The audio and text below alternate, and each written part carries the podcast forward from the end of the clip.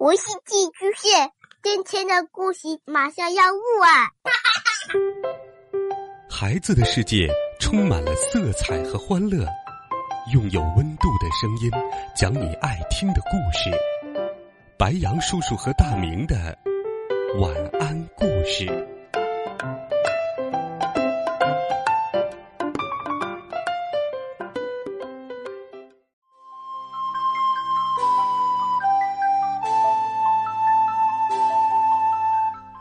小朋友们，晚上好！又到了白羊叔叔给你讲故事的时间啦。今天，白羊叔叔要给你讲一个和梦想有关的故事，一起来听这个温馨好听的故事。乔伊想当建筑师。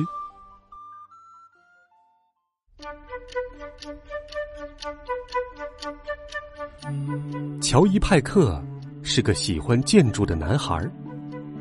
两岁时，他用胶水和纸尿裤，仅仅一个钟头，就建起了一座高塔。天哪，乔伊！他的妈妈惊呼：“还有什么比这更酷？”这时，一阵微风吹过，妈妈的笑容立刻僵住。他发现，那全是儿子用过的纸尿裤。天哪，乔伊！你究竟做了些什么？这真是又脏又恶心！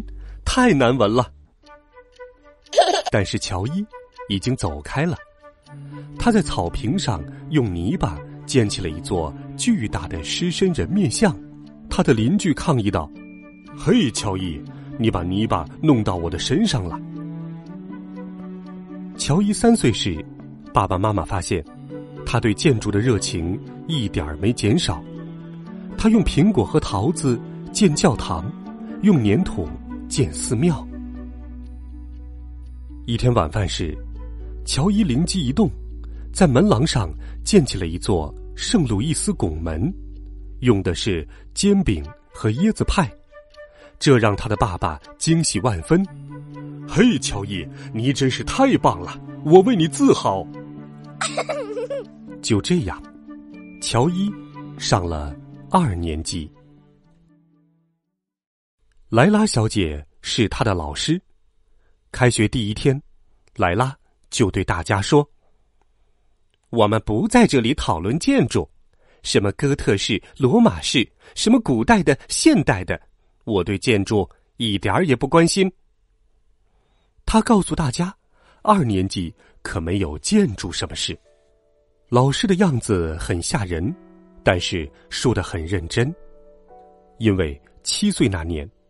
莱拉曾去参观一座九十五层的摩天大楼，那大楼高得让人发抖，他站在里面头晕眼花，害怕极了。更糟糕的是，他和大部队走散了。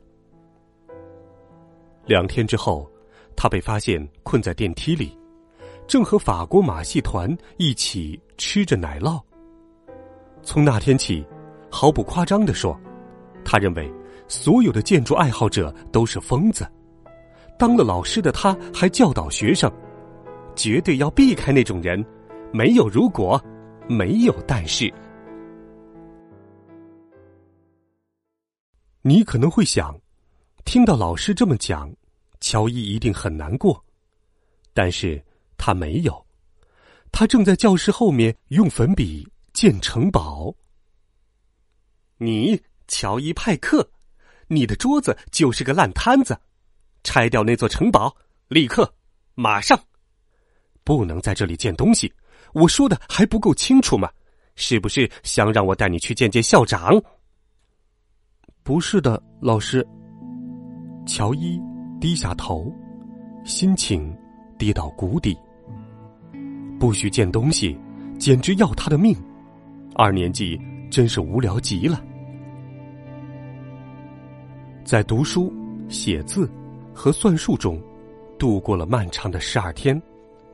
莱拉老师带着全班同学去兰溪河畔野餐，孩子们都高兴极了。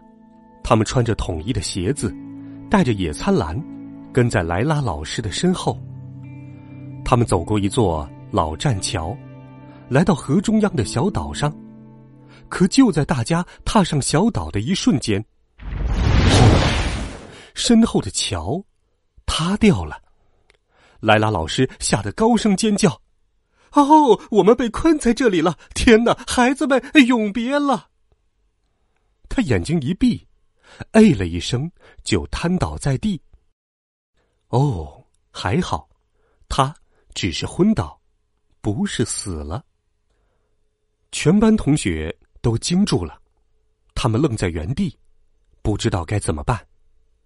这时，一位聪明的年轻人想出了一个好主意，他就是乔伊。就从莱拉老师的鞋子开始，乔伊在地上设计了新的大桥。兰溪河畔的姑娘和小伙子们立刻行动起来。大家团结一心，向着目标努力。他们有的拆着鞋带儿，有的找着树枝，每个人都在努力着。当莱拉老师醒来时，一大壮举已经完成。他向空中看去，一座由缆绳和支架构成的建筑物横跨两岸，河对面是无比自豪的十七张。年轻的面孔。孩子们把鞋带、树枝、绳子，还有一些零食，有些东西普通到不好意思说出来，一节一节的接了起来。一座漂亮的吊桥在鞋带做成的吊索下面摇啊摇。孩子们脱困了。当莱拉老师走上那座桥时，他明白了。对一个二年级的孩子来说，没有什么事比搭建一个梦想更重要。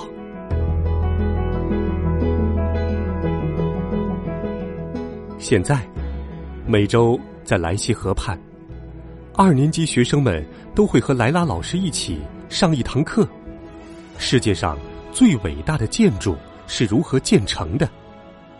每周的演讲嘉宾身穿 T 恤衫。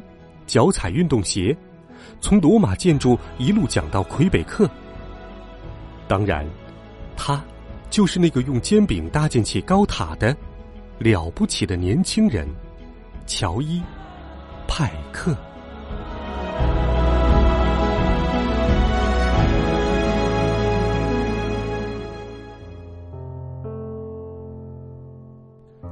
好了，孩子们，乔伊想当建筑师。这个温馨又充满着梦想的好听故事，白杨叔叔就给你讲到这儿。拥有梦想是一件美妙的事。这个故事告诉孩子们，要自信，鼓励他们发展自己的兴趣，无论何时都要保持对世界的好奇、热爱和探索的精神。你的梦想是什么呢？欢迎你给白杨叔叔留言来告诉我。微信当中搜索“白杨叔叔讲故事”的汉字，点击关注我的公众微信号，每天都有好听的故事等待着你。也希望你把好听故事分享给更多的好朋友。我们明天见，晚安，好梦。